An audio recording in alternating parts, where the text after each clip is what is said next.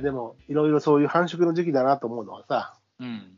うちの玉クリスタルがいるじゃないですか、ベランダに。玉栗ちゃん？玉クリちゃんは、うん去年、僕、あの、この時期に採卵して、うん。あの、お腹に卵がこうぶら下がってるの見えたから、うん。あの、メス、あの、産卵床を入れたんですよ。うん。産卵床を入れると、そこに卵を産みつけてくれるんで、うんで、それを取り出して、えーボールに、あのーで、別に管理して、うん。えー、何3週間ぐらいすると、帰るんですよ。いうんほんとちっちゃいのが。で、何十匹、4、50匹返して、で、今の多分20匹ぐらい残ってるのが、もう1年経った子のが、うんあの別の鉢にいるんですね。うん。で、繁殖成功させたんだけど、今年もこの時期になったら、もともとの大きい方の鉢、あの、メインの鉢の方の、えー、メスが餌あげると、朝、め餌あげるとき上来るんで、卵ぶら下げてるの見えたの。うん。けども、今年は、ほら、むやみやたらに増やしても管理で管理できないから、うん。これ以上増やしても、あの、去年生まれた二十何匹っていうのがまだちゃんといますし、うん。ななので、今年は採卵をしなかった。それでもまあ、えーっと、え、産む産むのは産むの？産むよ、産むよ。だから産むけど、うんあのー、卵を利用してしまったり、中にエビとかも入ってるし、あうそうね一個あの捕食されちゃうわけだ。メダカとは共存できるけども、あのーも、もつごうんがいる入ってるんで、生まれた後に食べちゃったりするんじゃないかなと思ってうん。ね。うん、なるほどね。運よく残るのもいるかもしれないけども、ただね、まあ去年20匹取ってるんで、20匹今もいるんで、去年の子がね。うん。まあそれで、毎年増やし続けなくてもいいのかなと。で、もともとのお親魚、新魚の方は、多分俺がと、俺が取ってき、俺が某河川で玉川水系のところで取ってきてから、うえーん。今度の10月で3年経つんだけど、うん。今度の10月で1、2年、2年、2年か。2年か。うん。ぐらい経つんだけど、大体ね、メダカって 2, 2年、3年ぐらいなんだ。おー寿命が。で、僕、あの、室内がいいじゃないし、うんちゃんと寒い時は寒い状態で、うん。あの、半冬眠みたいに冬はなってるし、なので、まあ、そうだね。3年ぐらい。だから、寿寿命もにもなってくるんで、そしたら、えっと、去年のやつを移し替えて、えー、また、そこからまた採卵してもいいし、あの、あんまり血が濃くなりすぎてもいけなかったら、またちょっと、採取に行って、新しい玉栗ちゃんを迎え、あの、買買わない、買わないってか、あのお金出して買う、あの、そういう品種が欲しいわけじゃないから、僕はあの、その野生種が欲しいんで、そこでまた採取してきてもいいかなとは思ってるけどね。まあ来年とかは、ひょっとしたら。売っちゃいなよ、じゃあ。も売れないよ、売れ、そ、それ売りたいわけじゃないんだよな。その、まあ、ビオトープ的な楽しみ方ですかう。ら、うん。まあまあの、水草とかも全部そこから取ってきたやつだからね。あ。うん。あの、あれ以外は、あの、姫水蓮入れてるんだけど、水蓮以外は全部、あの、全部、エビも全部同じところから取ってきたやつなんで、あの、一応ビオトープなんですよ。なるほどね。うん。いいね、ビオトープ。風ね。風な。その、水と陸地とのグラデーションはないから。なんで、うん、それも繁殖の時期だなと思うのはよく感じますよ。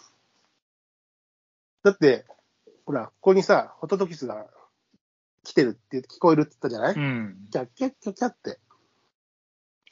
あれだって彼らは托卵はさ、あウグイスが、ウグイスに托卵することが多いそうそう、大体。体なんかそうなんだよな。であのあの人の卵を落っことして自分の卵を産んで。そう、それが特にウグイスでやったりすることが多くて、で、しかも僕らのあの、多摩川のあのエリアっていうのはもうウグイスのまあ、いっぱいいるからね。ヤブがいっぱいあるわけじゃないですか。うんもうよくない。だから、最高のこう繁殖、托卵地なんでしょうね。ねうん。だから、まあ、あんだけキョッキョキョキョキョキョキョ言ってくれてるんでしょうから。でもすごい、托卵をさ、ずーっとこう受け継いで、托卵を受け継いでいくっていうのもすごいよな、なんか。で、どうどういう神様がいたずらしたのかいけど本当に。だって、ウグイスの卵って本当に卵も柄も似てるんだ、やっぱり。なんかすごいよね。でで、さ、必生まれてもさ、そうそうそ生まれても餌をウグイスからもらえるわもらうわけでしょ？で、もらってる時にウグイスよりでかウグイスよりもでかくなってさ。でかくなってるう。ん。で、しかも必ず、必ず先に生まれたからさ、必ず後に生まれるからして、あの、足で卵をあ、落とすんだよね。すごい、それがだからさ、どうやってウグイス、ウグイスの卵よりも先に生まれる能力があるのか。いやー、だからすごいよな。すすごい。不思議。あの、聞いてわかるし、うん。あの、その本能ってどこで培われたものなのか。いや、ほんとよ。それをさ、歴々受け継いでさ、そのやり方をやってるわけでしょ。卵の殻までにいるようになるとか、あどう誰がどういう仕組みを作ったんだろうっていいや、ほんとだよ。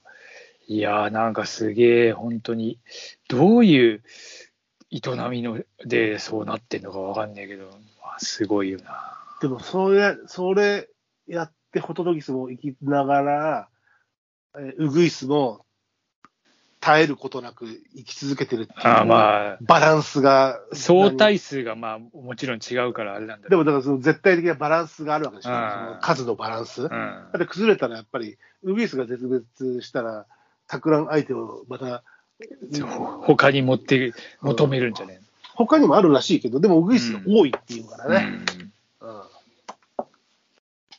ホトトギスか。今年はまだ聞いてねえから、そうそう、聞きに行こう。初、初劇でしたよ。初聞きね、そうそうう、ん格好とかも聞いてみたいけど、初泣き。格好はなかなかね、聞けなないかけど。なかこれはね、本当にあれはレアだからな。でもこの辺で言うと、やっぱり、あのータマレーンうん、まあそうね。は、もともと、やっぱり調べると、よたまに出てるらしいんで、うんうん。で、うん、最近この辺の、だから、行ける範囲で何がいるのかなっていうレアなやつ、ちょっと調べてみたりもしたけど、うん。あの面白かった。ああ、こういうのここにいるんだ、みたいなさ。そうね、なんか、うん、まあ、最近全然、だから、ぶち当たってねえからな、俺も。僕も遠くは全然、あんまり遠いところにはそんなに出てないですけど、ただ、ロケ先でその、ね、えー、岸の声を聞いて、本当は見に行きたいんだけどね。うん。そうね、ロケ先とかもね、行ければな。ただ、なかなかな。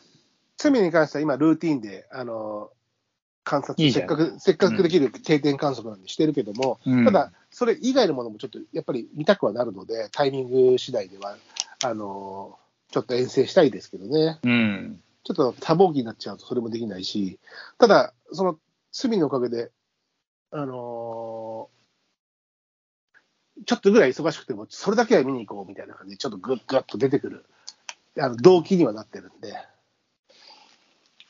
おまあ、でもまあ、いいいいよね。そう、まあ、ライフワーク的にさ、そううんそういうあれが、モチベーションにつながれば。うんあと、だから時期的に白松さんとも話したけども、あの、青葉ズクを探したい。ズクズク？ズクズクね。ズクズクっていうか知らんけど、ズクズクズ。クズクって言い方をするかどうかは知らないけど、青葉ズクを、で探し穴穴に入ってるズクズクをねい。や、穴に入ってない、外に出てあ、る。そう。うんなズクズクしなくてもいいと思うんだけど、ああのー探し方としては、やっぱ夜散歩するのがいいっていうね。あの、声を、まず声で探す。写真撮るのはあ昼まあまあ、間だけど、そうな。声で探す。で、まあ、気配、あの、と飛んだりするから夜はね。で、あの、去年僕、あの、あるところで見たんですよ。あの見つけた、うん夜見たんだけど、うん。昼間撮れるところにいないんで、あの、夜飛んでんのも見たし、止まってんのも見た、にはいたけど、うん。で、夕方とか夜に鳴くから、それで目星をつけて、えー昼間にその、そのエリアの、えーほうろの歩きを見て、その近くのね。で、大体その、うろの中っていうよりは外でじっと立ってるらしいんで、うん。目をパチッと開けてね。それをこう、いたって見つけたいなとは思ってるんだけど、まあ、声、声がね。まあ声がねあとはまあ夜、夜、まあ街灯近くだったら影見える、飛んでる影が見えるから、だからうろのあるぐらいお、ちょっと大きめの木があって、まあ古木うん。あの、完全にまん丸なうろじゃなくても入っていくからしいんで、うん。えーやっぱりその、そういう類の木であればチャンスは、あと鳴き声確認してから行けば。